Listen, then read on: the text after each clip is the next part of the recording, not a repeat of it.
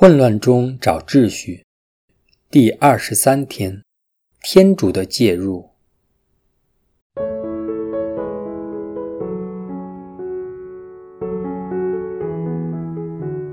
为了能够成全天主在我们个别生命中的旨意，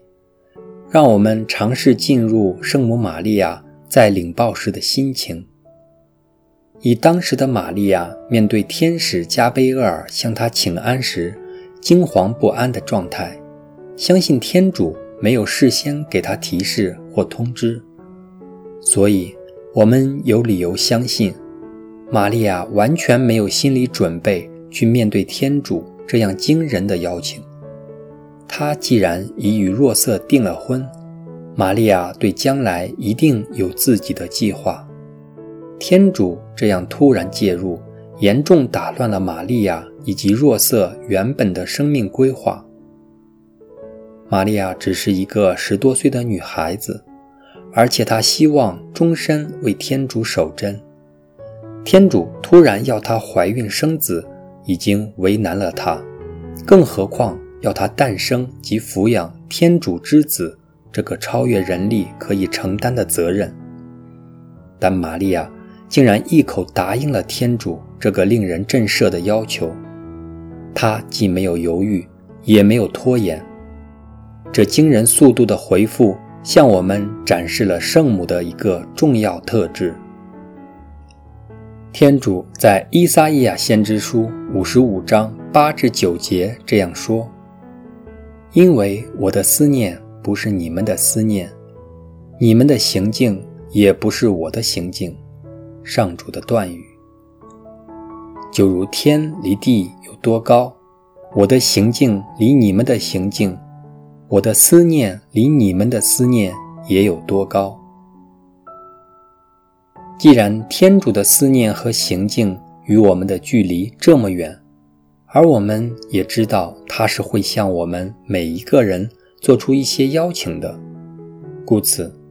他在我们一生的岁月中。必定会向我们做出一些我们意想不到的要求。我们能否听到他的邀请，以及我们能不能正面回应他，取决于我们的心态。这方面，我们可以向圣母取经。如果圣母面对生命的任何转变是抱着生硬死板而不是开放的态度的话，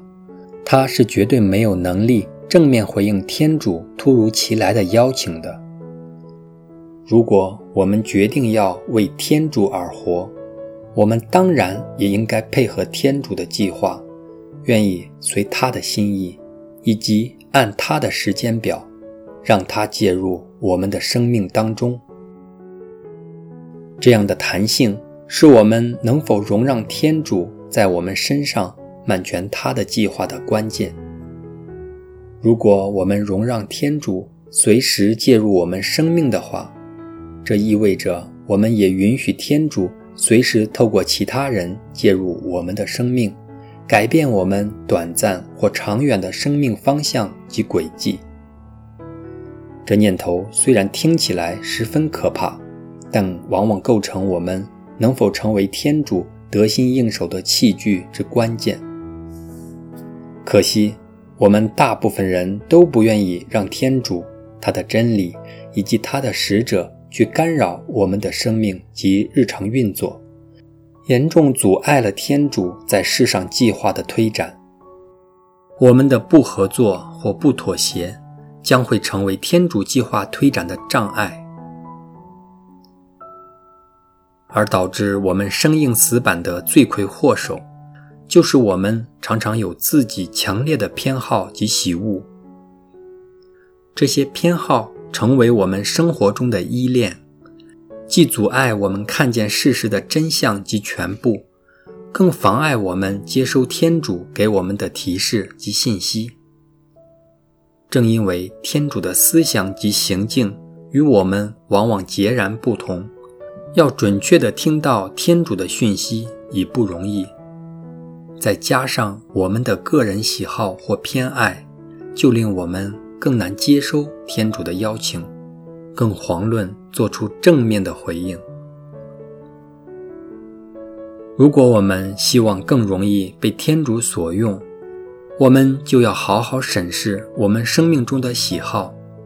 因为这些喜好往往能左右我们做出合乎天主意愿的决定，严重影响我们以一颗降服的心去接受天主的邀请，令我们错失与天主合作、参与他的希望工程的机会，令天主痛心失望。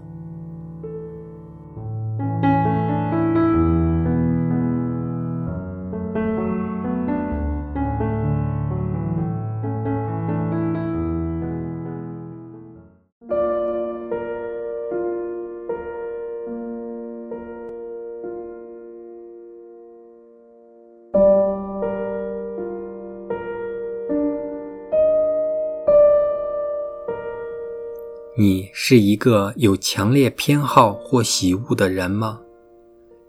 这些偏好或喜恶如何影响你待人接物？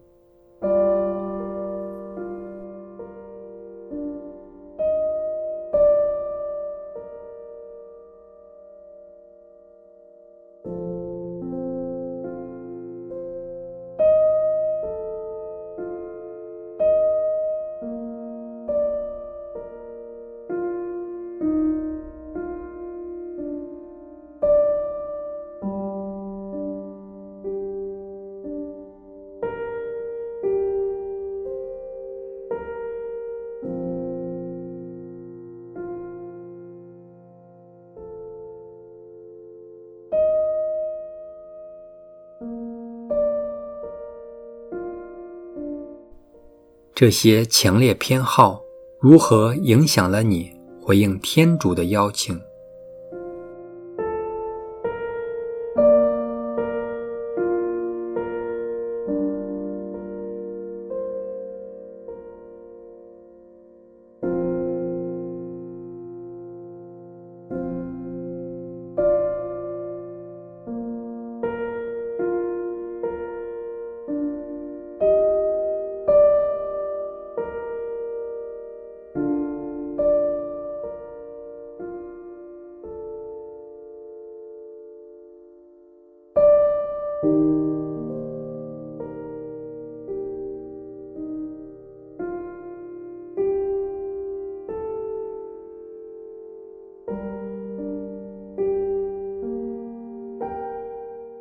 你可否幻想，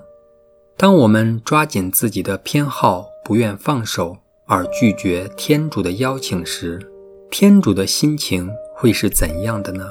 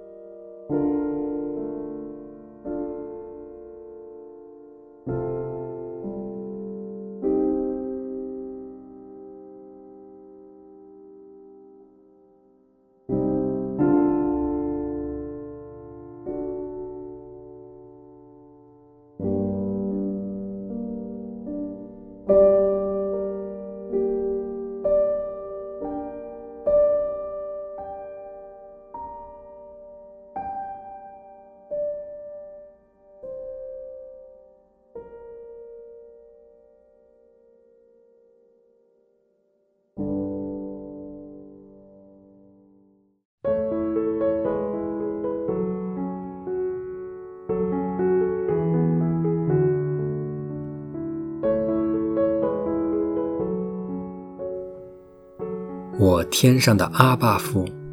多谢你让我看清楚我生命中的一些强烈偏好，如何阻碍了我去接收你对我的信息及提示，直接影响了我听到你对我的邀请，令我不能正面的回应你对我生命的旨意。我知道我以往曾多次令你失望。请你原谅我，并指导我如何放下这些偏好的包袱，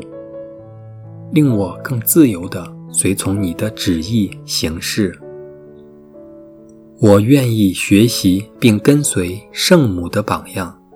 在生命中毫不犹豫地向你说：“愿照你的话成就于我吧。”以上祈祷是因主耶稣基督的圣名而求，阿门。愿光荣归于父及子及圣神，起初如何，今日亦然，直到永远，阿门。